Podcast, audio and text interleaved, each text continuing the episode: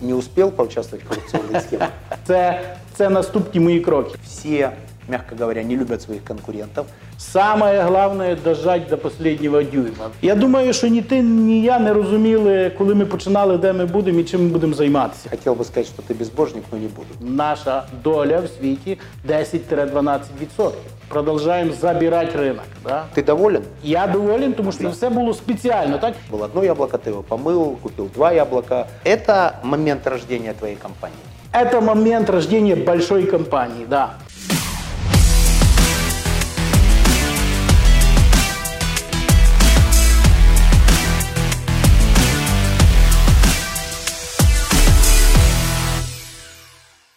Всем привет! В эфире проект «Большие деньги».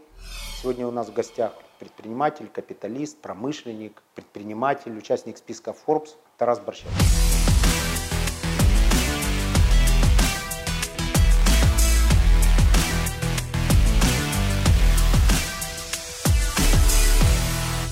Сегодня поговорим о в большей степени аграрном бизнесе, О переработке аграрных культур. о переработке аграрных культур. Сколько гектаров плодовых, э, плодово-ягодных садов у тебя? Зараз в мене 1200 гектарів. Це один з найбільших в Європі садів. 450 яблуні, 650 вишні гектарів і 100 малин. По европейским меркам это большой сад. Или он самый большой? Средний сад в Европе это от 10 до 30 гектаров. Когда-то мы над этими садами минут 8-10 летели на твоем личном вертолете. Да, С того момента сады разрослись разрослись где-то на 30-40%.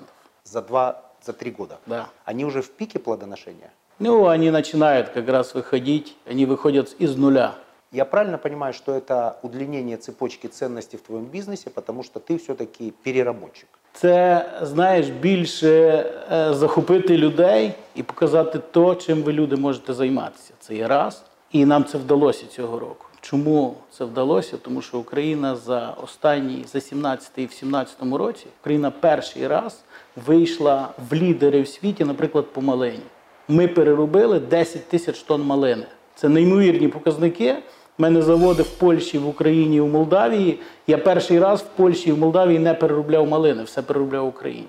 Чому ми дали можливість людям, захопили людей цією ідеєю, і люди почали вирощувати? І це була моя основна ідея, садячи сад. То есть таким образом ты пропагандируешь некий малый бизнес, гарантируя в финале э, каждой транзакции переработку и оплату. Це найважливіше для того, щоб зберегти українське село на сьогоднішній день, на мій погляд. Не кукуруза, Не кукуруза, не семечка, не сімечки, не пшеница. не пшениця.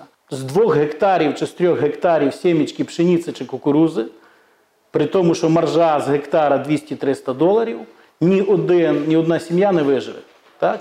При, при маржі 600 доларів ніхто не виживе, так сім'я не виживе. А з трьох гектарів малини сім'я отримує 20-25 тисяч доларів. Це є можливість цілий рік одній сім'ї прожити без вкладень в техніку. А э, с оттоком э, трудовых ресурсов столкнулись вы? Да, як і всі, звичайно. Максимально на границе. То есть люди, имея даже такой выбор, продолжают уезжать. Справа в тому, що люди мають вибір, но людям надо помочь, людям надо их подтолкнуть. В чем дело? В том, что надо ждать минимум 3-4 года, чтобы этот урожай принес плюс. А до этого момента это вложение. Это вложение. И в этом вся проблема. А ты покупаешь у них по факту, оплачиваешь, когда они сдают урожай, или все-таки есть... э, На весах сразу. То есть ты принял, мгновенно оплатил? Да. Какие проблемы при принятии продукции есть? Засор, повышенная влажность? Ну, е, ніколи хто ніхто ще нікому не вгодив, і це понятно, так. Але ми е, беремо зразки продукції, і, відповідно оплачуємо, але там 1-2% є людей, які можуть ображатися.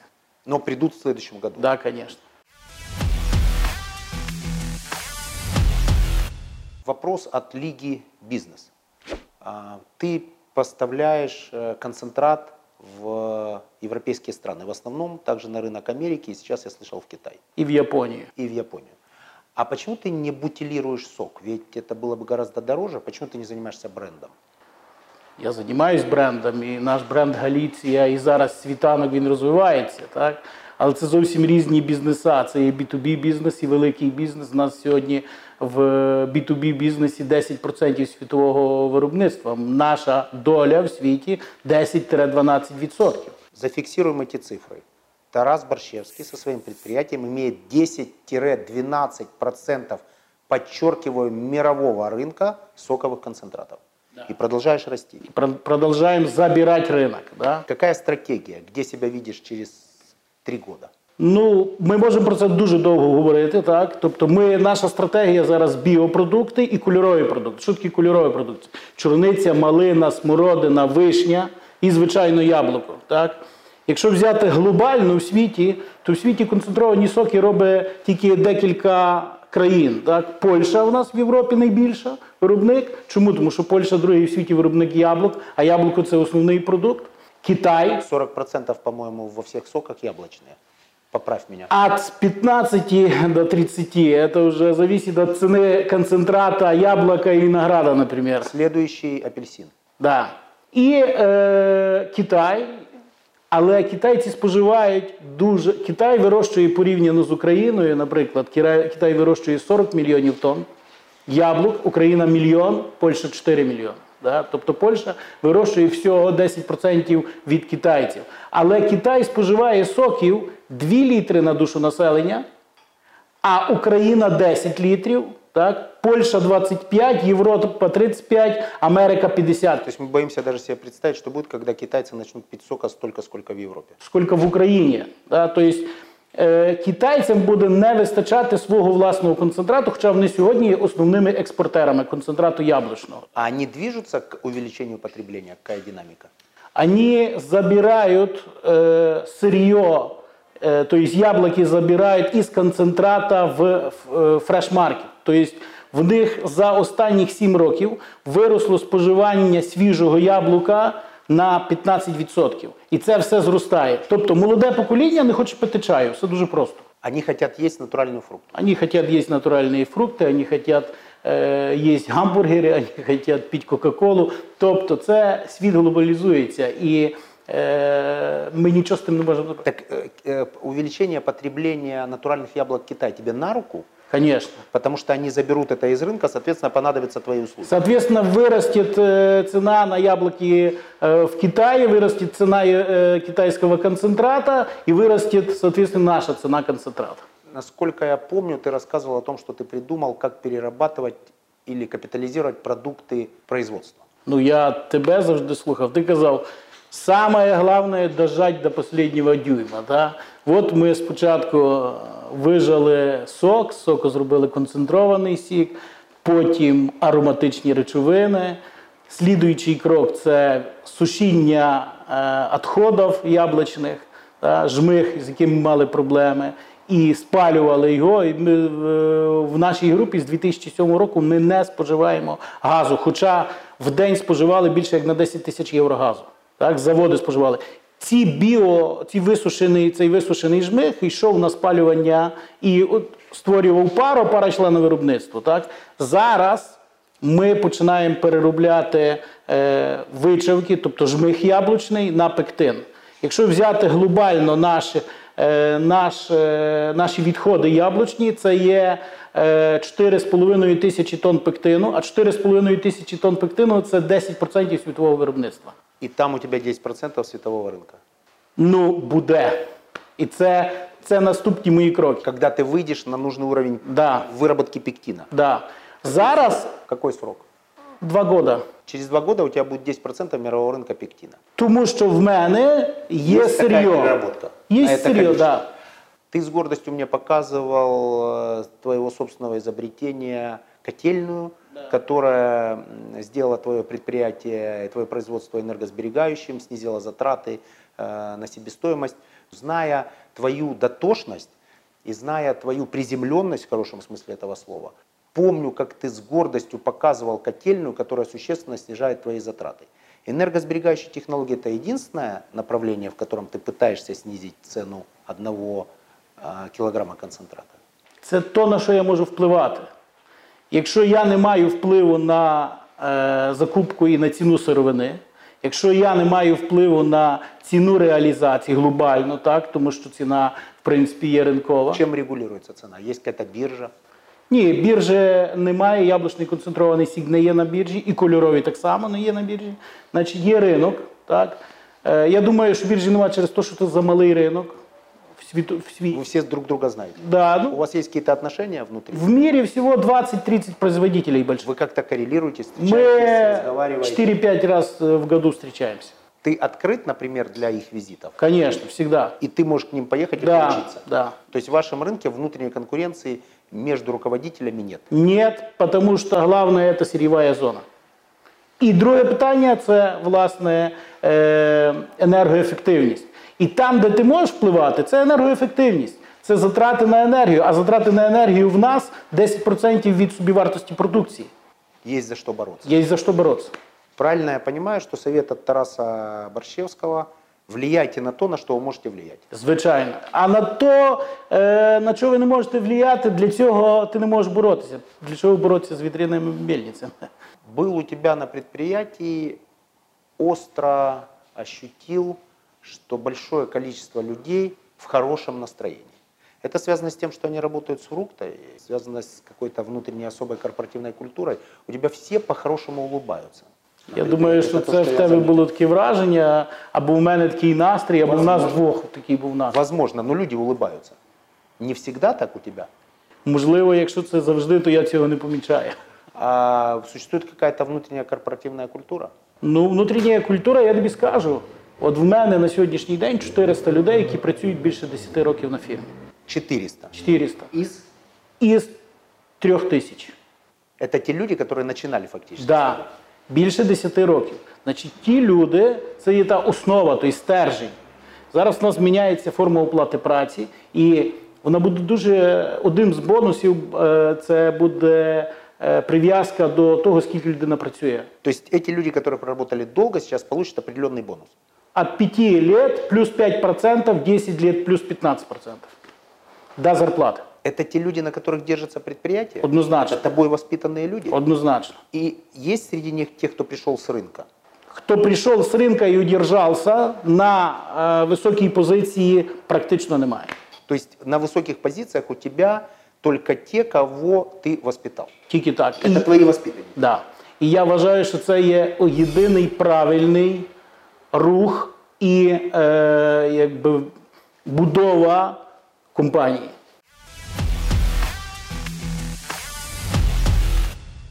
В бізнесі дві складових дуже важливих: це гроші і локомотив, який це тягне. А локомотив повинен знати математику і розуміти бізнес. Ты являешься таким локомотивом? Да, Ты лидер своей компании. однозначно. На тебя ориентируются. Да. Груз ответственности чувствуешь? Сумасшедший, я вважаю, що це найважливіше в бізнесі. Спишь хорошо?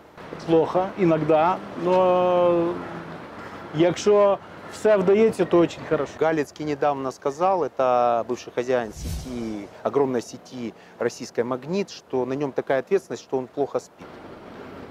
Ну, ми всі плохо спимо, якщо. е, не десь пробежали відбу- кросс, Да. І, і, і якщо десь е, щось не виходить, і ти з тим засинаєш і про це думаєш, однозначно, і ти плохо спиш, і я, і Маск плохо спав, і спід, може, ще і спав. Маск тоже плохо спит, но спит за гораздо чи- деньги, чем мы с тобой. А я думаю, що там же воно не грає ролі. У тебя есть самолет и вертолет. Да. Ты поменял самолет на еще более большой и скоростной. Ну, тому що я багато літаю. Через і- Атлантику летаешь? Ні, Почему? дуже дорого. То есть ты долетаешь до какого-то аэропорта, пересаживаешься в первый класс и летишь дальше. Так происходит. Бізнес-клас. Бизнес-класс. Первым не летаешь. Ні. А вертолет э, существует для того, чтобы облетать свои владения и летать в Польшу, Да. где у тебя тоже есть инвестиция. Ну, ближче всього е, Львів знаходиться в центрі всіх заводів. Вертольот дуже зручний до польоту до двох годин. Дві години це 400 кілометрів. Мені зручно літати в Молдавію, в Хмельницьк, Вінниця і Польща під Варшаву. Оце... Але вертольот не тільки для мене, це хибна, хибна думка для людей, які думають, що вертольот я для себе купив. Ні. Е, дуже часто буває в сезон, коли е, керівник з виробництва е, глобального тибефруту так вилітає десь Хмельницький на Хмельницький завод, приземляється там, тому що зупинилося якесь обладнання. Стоїть черга з машин з яблуками, з фермерів, і вони бачать, як сідає вертольот, він закочує рукава, е, забігає на випарну станцію, щось там ремонтує на протязі години часу, запускає завод і е, летить на місце дислокації основне. Тому що простій однієї години в сезон занадто дорого коштує для компанії. То есть это производственная необходимость. Однозначно. Я думаю, що вертольотом більше літають мої люди, ніж я. Э, Я застал еще то время, когда ты летал больше своим вертолетом, чем твои люди. И, извини, небольшой инсайт. Мы немножко выпили и полетели с тобой на охоту, попали в облачность. Да. Пилот говорит, я не полечу дальше. Ты говоришь, лети, я сказал. Если бы мы полетели, тут, возможно, сидели бы другие люди. Высоковероятно, я бы так сказал. А Все проблемы в авиационной безопасности связаны с тем, что пытался руководить кто-то, кроме пилота. Поэтому в данном случае я положился на мнение пилота, который сказал, лететь нельзя. Часто ли ты пытаешься давить на своих пилотов Ні. в бизнесе? В бізнесі В бизнесе. У тебя есть пилоты, выращенные тобой люди, воспитанные тобой, это основа твоего бизнеса, мы только что об этом поговорили. Часто ли они говорят, не полечу облачность, а ты берешь штурвал на себя и говоришь вперед? Значить, що я роблю? Це не з закритими очима і не просто лечу в стіну. Я аналізую ситуацію і додатково аналізую моїх пілотів, наскільки цей ризик є. Историю. Історію, так? Если ему можно Довірять я аналізую менше. Якщо йому треба більше довіряти, більше. Тобто це все індивідуальний підхід. То есть это вопрос менеджмента конкретного полета. І психології. А если ошибаешься? Дорого плачу. За свою ошибку? За ему. свою ошибку. Если ошибся, команде бонус. Ні, я йому кажу, перепрошую, я плачу фірмі дорого. І за свої ошибки Ты зроблені. покрываешь уши, э, Конечно. э, ущерб. Да, а хто покриває? Я покриваю ущерб. Относительно воспитания детей. А, Наши с тобой сыновья проходили практику у тебя на заводе э, обычными переборщиками фрукты. Так, по-моему, называлась их должность. Мы с тобой аккуратно приезжали, смотрели из-за э, угла, потому что это только на, м, э, значит, э, внешне мы жесткие ребята, а очень хочется внимательно посмотреть, не сочкует ли сын, правильно ли выполняет работу. Слава богу, э, оба характеризовались по работе хорошо. Это для тебя стандартная ситуация? Ты жесткий отец? Я м'яко жорсткий отець, я би так сказав. Але що стосується виховання дітей е, до 18 років чи до 16 років, в цьому дуже багато е, була робота жінки моєї. Вона в це вкладала душу, вона її виховувала. Але е, в якийсь етап я побачив, що е, я повинен перейняти в неї більше оцих. Повноважень. повноважень. Так? І е, я прийняв рішення, хоча вона не встрівала, я прийняв рішення, що не мають вчитися в Україні. Я прийняв рішення. Чому я прийняв таке рішення? Я про це дуже багато думав, і ми з тобою про це дискутували. Так? Очень я серйозно. вважаю, дуже серйозно. Я вважаю, що з 16 до 19 чи до 20 років формується стержень людини. І я не хотів, щоб цей стержень ці- е, моєї дитини був спровований в Лондоні, непонятно ким, і в якій вулиці, в якій компанії, так? або в Америці, що теж могло бути. Звичайно, в тому був мінус, тому що мова і якийсь там світогляд.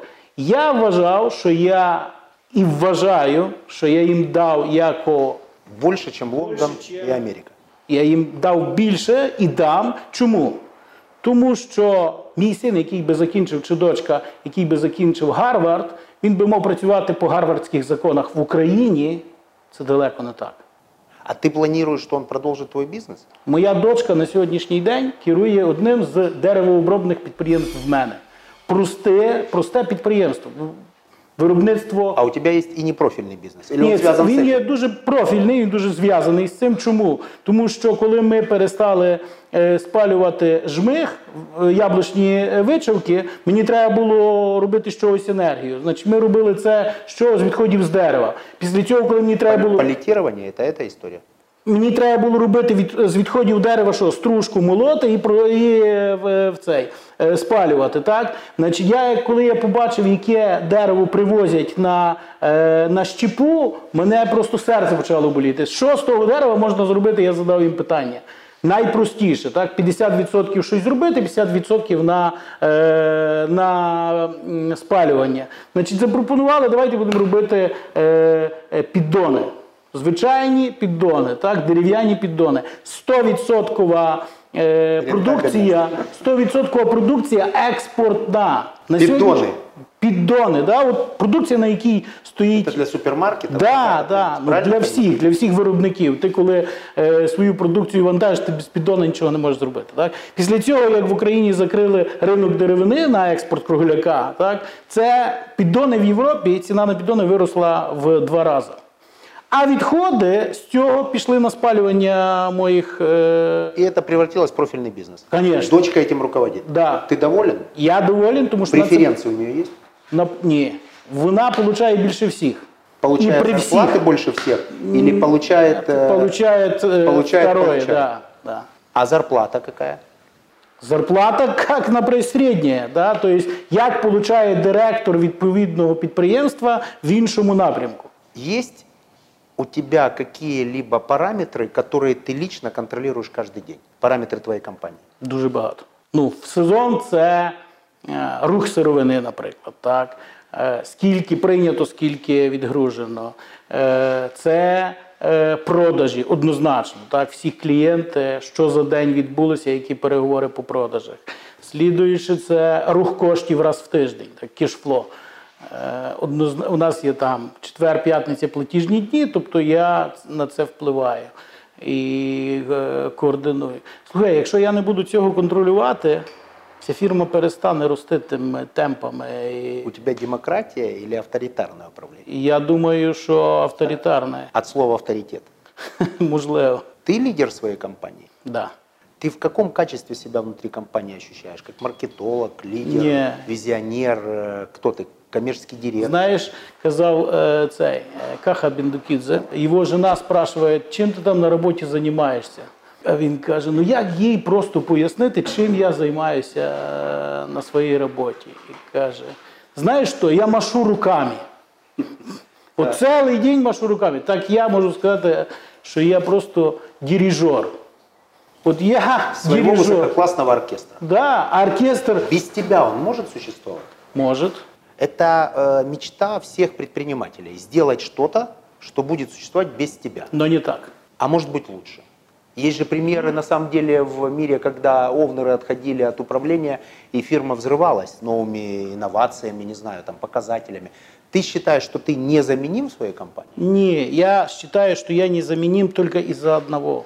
Из-за того, що я ризикую більше, ризикую більше, ніж всі разом взяті мої менеджери. І за це несу відповідальність. А если бы ты делегировал полномочия рисковать всем, например, дочь смогла бы управлять этим бизнесом? Я вважаю, що дочі, дочері всього 25 років для того, щоб управляти бізнесом, треба мати не тільки досвід, а треба мати життєвий досвід. Так? Як мінімум 35 років для того, щоб розуміти, як люди думають. Тому що управляти людьми треба мати життєвий досвід. Треба Не е, коммерческий. Не коммерческий. А может человек управлять большой компанией только с жизненным опытом, без коммерческого? Не может. То есть это синергия э, жизненного опыта и коммерческого. Я би сказав, що це синергія трьох речей, які сходяться в одну точку. Перше це є бажання, Мотивация. тобто может. мотивація, да? бажання, хтось мусить хотіти. Так? Друге це є логічне мислення. Якщо немає логічного мислення, і третє це є лідерство. Якщо нема цих одного з тих трьох речей, не спрацює бізнес. У тебя профильное образование по твоему бизнесу? Ні. Ты пользуешься чем-то, высшее у тебя образование? Да. Ты пользуешься чем-то, что ты учил в университете? Да, звичайно, пользуюся. Е, Я юрист, хоча працював тільки 8 місяців в суді помічником голови суду. Не успел поучаствовать в коррупционных схемах? Надеюсь. Їх тоді ще не було. Це був 93-й рік. Пользуешься чем-то, что выучил в университете? Знаєш, що навчили мене в університеті? Мене навчили того на юриспруденції, куди можна заглянути, якщо тобі щось треба. У тебя настольная книга «Кодекс»? Ні. Я знаю, що я можу звернутися кудись, щоб мені хтось роз'яснить, так? Або розкласти. це Профільний по полочкам. спеціаліст. Да. А сам договора вычитываешь, которые подписываешь? Особенно международные, например. Однозначно всі дорога- договори, які я підписую, міжнародні мені роблять переклад, і я це все прочи- о, читаю. Звичайно ж, це все залежить від е, суми е, договору. Так? Однозначно, що я вичитую всі комерційні речі і там, де є цифри. Так? Тому що в договорі залежно яким, але дуже багато є водички, яку, яку треба просто викинути. В садах своих часто бываешь лично? Не с вертолета, а ногами? Ну, в залежності від періоду року, наприклад, весною і осінню буваю там раз в тиждень однозначно, так що не знає керівник, який, е, який за це відповідає. І дуже часто він за це получає, особливо в неділю. Він в мене такий, що він в неділю з 11 до 1 години в церкві. І дуже часто в цей момент він мусить вибігати з церкви і казати, я перепрошую, що сталося. А я забуваю, що він з 11 до 1 години в церкві. І е, якраз мене на цей час натягує їхати в сад, подивитися, що там робиться. Э, Хотел бы сказать, что ты безбожник, но не буду. А, К макропоказателям компании. Слышал цифру, подтвердили, опровергли, беда 30 Да, в 2017 году. да. Планируешь в этом году увеличение на сколько EBITDA? Ну, я планую із е, запуском е, пектину, наша єбіда повинна, була, повинна бути е, з трьома лініями запуску десь біля 70-80 мільйонів. Это через два года, правильно Да. я понимаю? 70-80 миллионов в момент полного запуска пектина и 10% мирового рынка. Да. Правильно Да. услышал. Ты закредитован? Звісно. А хто не закредитован в бізнесі? Есть примеры. Да? Есть примеры сейчас, есть модель бизнеса, при которой люди стараются, бизнесмены стараются строить бизнес таким образом, чтобы вкладываться в конечного потребителя, не в банк, а в конечного потребителя. То есть стараются не развиваться. Экстенсивный так называемый путь развития. На жаль, мій бізнес інший.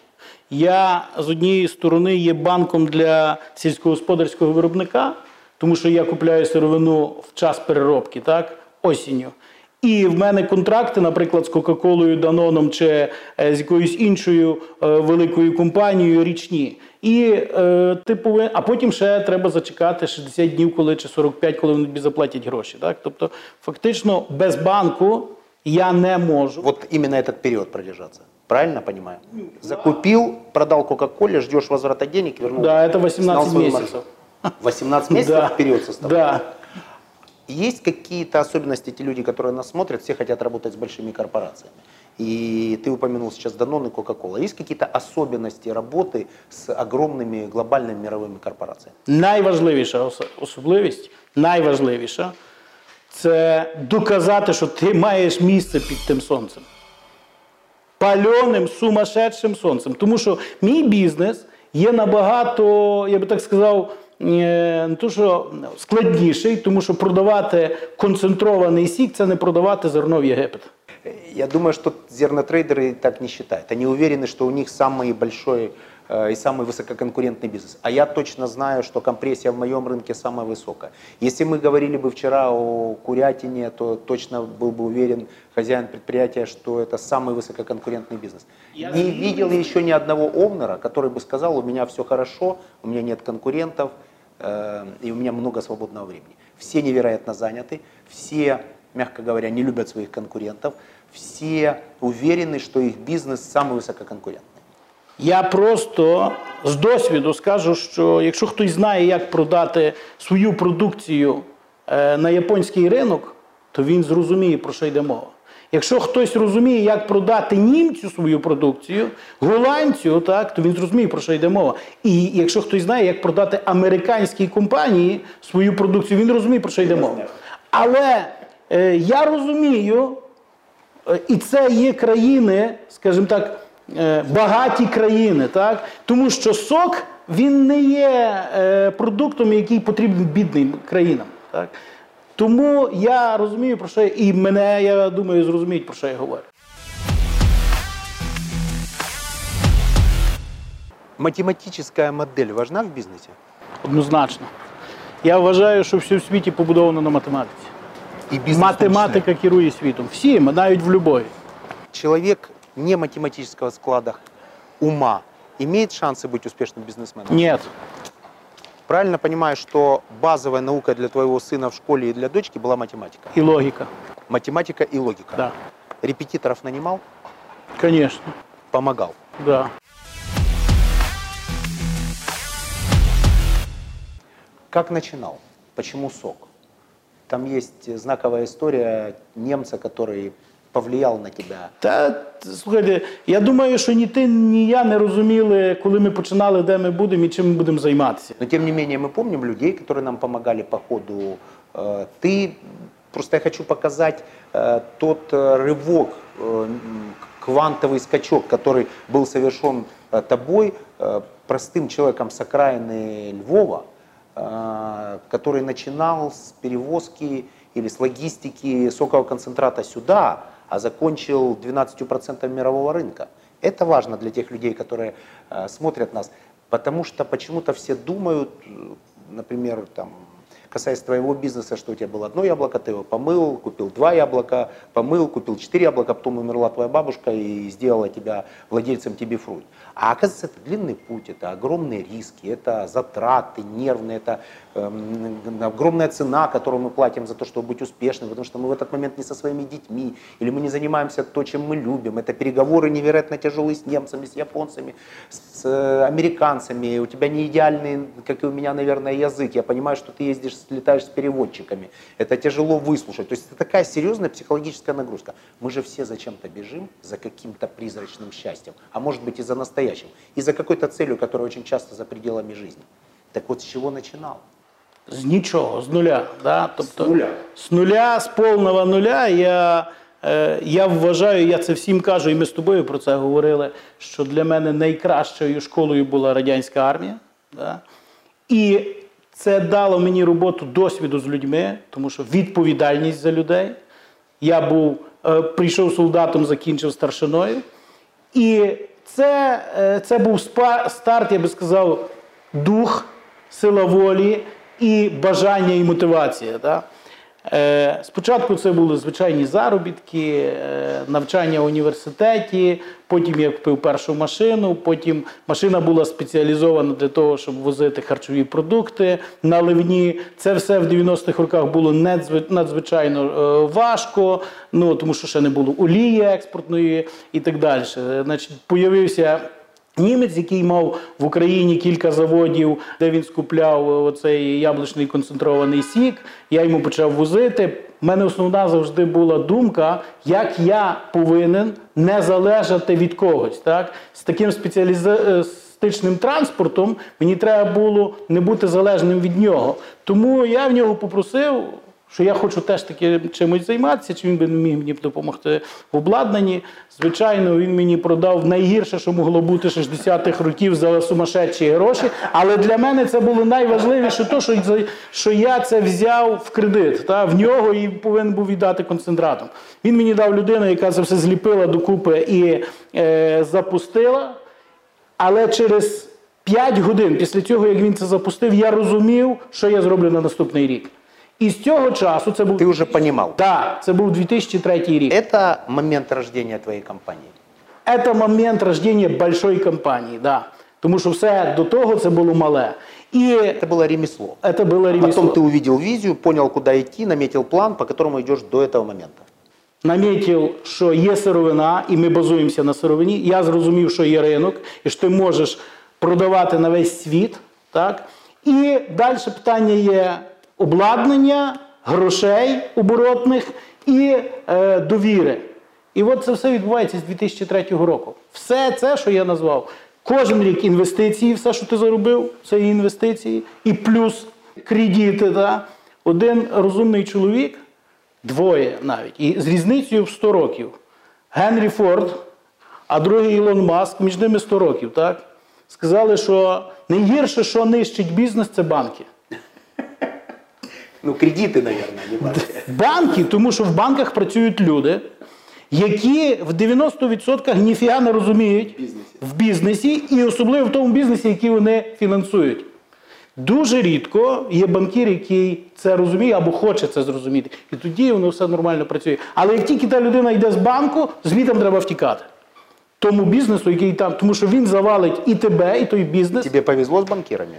Ну, це була одна з моїх якби ступеней росту. Ти спитав е, ріст. Так? Коли ми почали працювати, наприклад, з Дельта банком, ми почали рі- з- швидко рости, е, будувати заводи, і це е, Деньги потерял в Дельтабанке? ні. Все вернул? Я не вернул, я был закредитован в, Де- в Дельта-банке. А, у тебя лучше ситуация. Какой ты счастливый. С Лагуном общаешься? Лагун, я би сказав, що це є один з кращих м, банкірів в Україні. Чому? Тому що він входив в кожен бізнес. Його найбільша проблема була проблема Дельта банку, так? що він, я би сказав, що вони пішли в циганський бізнес. Що таке циганський бізнес? Це коли в 2008 році, в 2009-му, циганам роздавали гроші, щоб зробити план. Тільки треба було е, паспорт дати, так? Замість того, щоб гроші давати бізнесу, Реальному сектору. реальному сектору. То есть, если бы он не гнался за планом, а инвестировал в реальный сектор, он бы сейчас бы был банком номер один в стране. В нього реальний сектор займав 10%. Або може і менше. Так? Все решта це були споживчі кредити. І ці споживчі кредити загубили Дельтабанк. Бізнес вони практично не фінансували. Тому це і проблема була. Це була проблема Дельта, на мій погляд. Как оцениваешь ландшафт ведения бизнеса сейчас в стране? Твоя оценка. Можешь не в тех выражениях, в которых мы с тобой это обсуждаем. Мы тут все-таки на... Я думаю, з чого почати. Я думаю, з чого почати з плюса чи з мінуса. Объективно. Об'єктивно. Плюси. Значить, найбільший плюс за всі часи ведення бізнесу це після того, як впакували Ромка на Сірова, я це скажу на камеру, всім на автоматі почали видавати ПДВ. Я правильно зафиксировал? С того момента, как арестовали Насирова, всем начали возвращать НДС. Я не знаю, чи це е, збіг обставин, чи це совпадення, чи це, чи це просто так. Я, я цього не розумію. Але коли мені два місяці підряд на автоматі поступило ПДВ, я в це не вірив. Для мене це ну, для, для кожного з нас, для кожного бізнесмена, е, возврат ПДВ це було щось космічне. Нет, возврат ПДВ нормально, возврат э, ПДВ без отката. Да. Это что-то космичное. Ну, для тебе це було по-іншому, тому що ти е, своє ПДВ забирав з полки. Так? І для тебе ти, ти Да, цього я в не этом відчував. процессе Так? Бог миловал, не участвовал. Але люди, які займалися експортом, для них оце возврат ПДВ, для них це завжди була проблема. Сейчас все в автомате идет. Це в автоматі. По, в повному автоматі. При тому, що у мене в кішфло стоїть дата возвращення ПДВ, і воно відбувається так. Точно в дату. Точно в дату. Супер, зафиксировали. Это классный прорыв экономики вперед. Це сумасшедший прорив. Ти пам'ятаєш, що було і що робилося в країні з пожарниками, санстанція, екологічна служба. Цього всього нема. Нехай скаже малий бізнес, великий, великий якось собі там давав завжди раду, але нехай скаже малий бізнес, чи він розуміє зараз, що таке є перевірка санстанції. Можливо, не у всьому в цьому то є плюс, тому що непонятно, що продають на вулиці. Згідно. Третій плюс, що ти можеш реально, я би сказав по-іншому, але в камеру не хочу дискутувати з податковою інспекцією. Я тобі скажу, що цього року перший раз, і скажу це на камеру, податковий інспектор досить нормального обласного рангу. Проти нього порушена кримінальна справа за те, що він неправильно себе повів Е, Як неправильно себе повів? Не провели перевірку яблуневого дару за 34 хвилини і виписали е, акт на, е, по-моєму, 10 мільйонів гривень чи щось. Это 34 хвилини він був е, на перевірці. процедурная ошибка?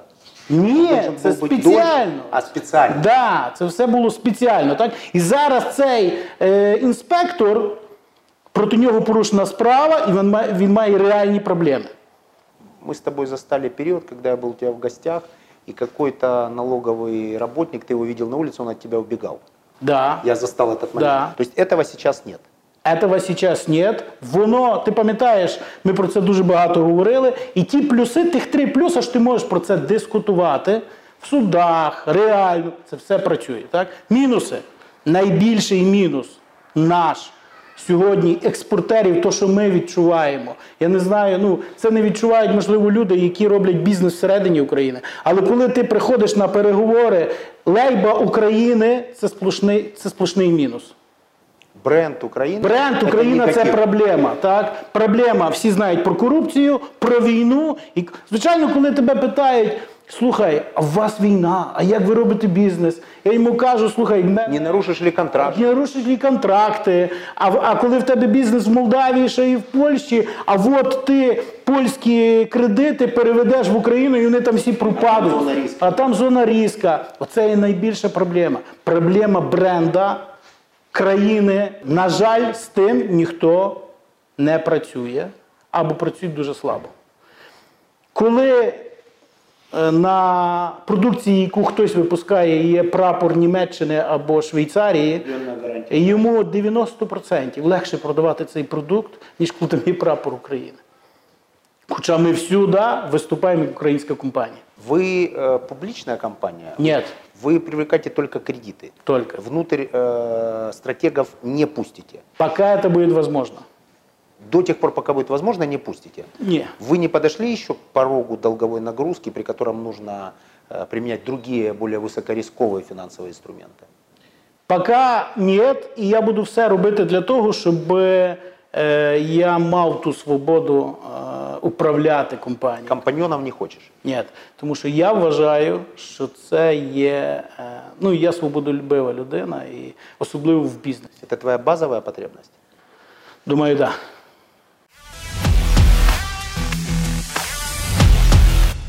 Ты живешь в достаточно э, красочном таком м, месте, в котором максимальное э, соединение с природой. Там нет никаких э, лепнин и золота, у тебя обычный простой функциональный дом, а, в общем, спокойного, счастливого человека. Это твое место силы. Думаю, що так. Я довго його шукав, і так от. Але до того я побудував.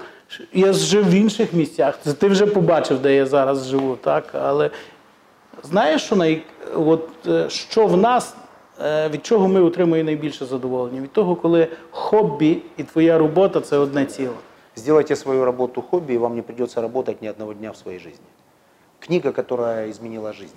Можно художественную литературу. Сапіенс. Вона не змінила життя, вона мені.